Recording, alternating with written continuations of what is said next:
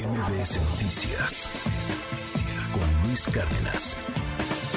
Ganaron, al final de cuentas, en el oficialismo. Los militares se quedarán en la calle hasta el 2028. Platiqué muy temprano con Jorge Carlos Ramírez Marín y, eh, bueno, pues él justificaba este voto haciendo inclusive un voto de confianza en que pudiera el ejército llegar a informar, pero para otros el PRI y el PRD, vaya, vaya sorpresa entre comillas, ya desde ayer se estaba manejando la posibilidad, traicionaron lo que podría ser una oposición. Tengo en la línea a la senadora Kenia López Rabadán. Senadora, gracias por tomarme la comunicación. ¿Cómo estás, Kenia? Buen día. ¿Qué tal, Luis? Buen día. Pues sí, sin lugar a dudas, uno de los días, yo diría, más polarizados en el Senado de la República. Sí, caray, ¿qué, qué, lees? ¿Qué pasó? ¿Por qué, ¿Por qué votaron así en el PRI? ¿Y, qué lectura te da esto frente a las siguientes iniciativas constitucionales que vengan? ¿Ya se rompió este bloque de contención en el Senado? Pues yo diría un día muy triste para la democracia. A ver, el presidente de la República no tuvo en las elecciones dos terceras partes para cambiar la constitución claramente el pueblo de México no le dio esa cantidad de votos. ¿Cómo los consiguió? Pues a base de amenazas, a base de eh, pues algo muy lamentable como es la persecución a los legisladores. Es claro pues que ayer los legisladores del PRI y del PRD en muchas de las ocasiones eh, para emitir su voto estuvo basado en el miedo en el miedo al gobierno y en un país democrático, en un país deberíamos, digamos, de tener la libertad todos de pensar distinto al eh, presidente de la República. Ayer claramente pues hubo una eh, persecución, es increíble pues que el mero día de la votación Luis, la jefa de gobierno Claudia Sheinbaum se haya atrevido a amenazar literalmente al senador eh, Miguel Mancera. Es evidente pues que, como bien lo dices, justificando los senadores eh, que estaban en el bloque opositor eh, justificando su voto. Claro.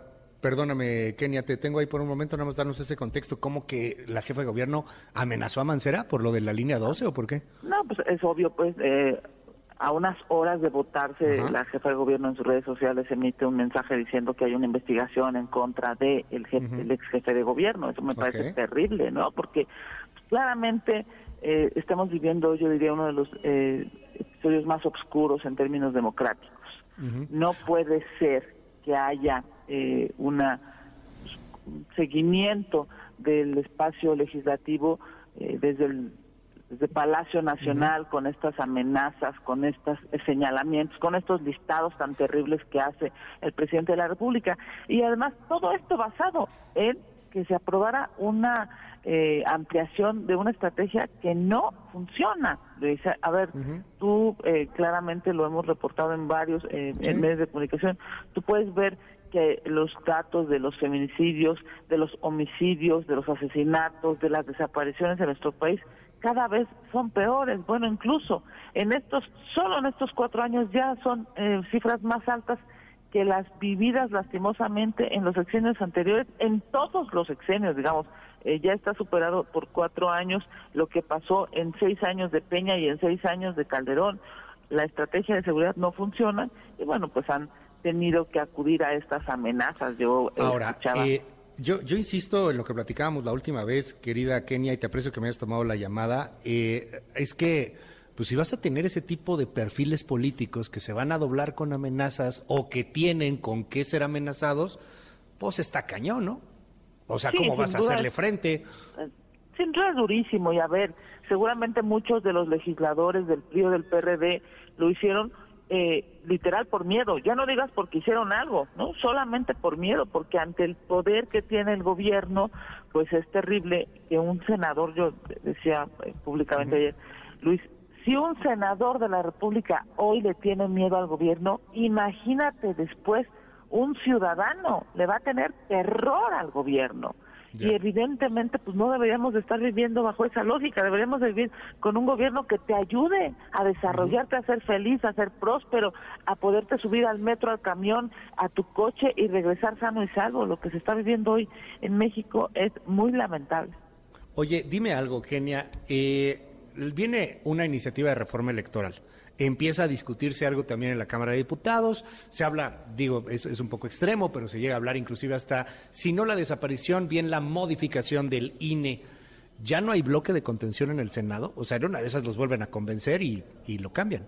Pues mira, ojalá y no les hayan agarrado la medida. No me parece que si amenazan a un senador y estos senadores se doblan, pues ojalá y para lo que sigue, que, que toda, digamos, es igual o más preocupante, porque al final, pues nos guste o no, México ya eh, tiene, digamos, una Guardia Nacional militarizada, porque eso es lo que ha definido el presidente de la República de facto. Digo, por cierto, entre, digamos, entre paréntesis, no solamente quieren militarizar eh, la seguridad pública, quieren militarizar la vida de los mexicanos. Pero además de eso, pues ahora eh, sin lugar a dudas, digamos, la siguiente discusión, el, siguiente alto que vamos a tener es este tema de si van a, o no a destruir al INE o lo van a mermar o lo van a achicar o van a hacer lo que se les dé la gana con tal de eh, ganar las elecciones y si no las ganan, las van a arrebatar. Yo espero pues que no les hayan tomado la medida, yo espero que los senadores sí piensen en su familia, sí piensen, su, piensen en su patrimonio, sí piensen en, en sus empresas, pero también piensen en el país es increíble. Yo veía la cara de varios senadores, incluso de Morena, Luis, este, desencajada, preocupada. Ellos eh, gritaban hace años, es, fue el Estado, ¿recuerdas, no? O sea, estaban totalmente en contra de la militarización. Ahora, bueno, pues también le tienen una eh, devoción al, al, al cargo, ¿no? Llamémoslo así, al fuero, al sueldo, y bueno, pues ante eso se vuelve dificilísimo apelar a la conciencia, a la honorabilidad de los legisladores, porque entre otra cosa, entre otras cosas, pues lo que los mueve es el miedo a quedarse sin cargo o el miedo a perder su patrimonio, cosa que es terrible para una democracia. Bueno, pues vamos a, seguir de cerca, de cerca el tema y, esperemos a ver qué es lo que sucede. Oye, cierro preguntándote lo mismo que le preguntaba a, Ramírez Marín muy temprano. ¿Todavía hay alianza? ¿Todavía hay posibilidad de hacer algún acuerdo con el PRI? Está el meme famoso, ¿no? Si ya saben cómo soy, ¿para qué me invitan? Pues mira, sin lugar a dudas, yo soy muy aliancista. Yo he hablado a favor de la alianza durante mucho tiempo. Sin dudas, para mí hoy la alianza está trastocada cosa que qué terrible porque México necesita una gran alianza de partidos y ciudadanas para detener este populismo que está generando pobreza y que está generando muerte. Ojalá y por el bien de los mexicanos la alianza de otros partidos con otros partidos o con otras visiones o con los buenos de los partidos políticos se pueda generar hoy eh, claramente esta alianza eh, para mal diría yo para mal de la democracia para mal de la esperanza de poder detener este populismo, sin lugar a dudas y desafortunadamente está trastocado. Gracias. Es Kenia López Rabadán, senadora de la República del Partido de Acción Nacional. Muy buenos días. Un abrazo, que tengan el mejor de los días, todo y tu auditorio. Gracias, Luis. MBS Noticias con Luis Cárdenas.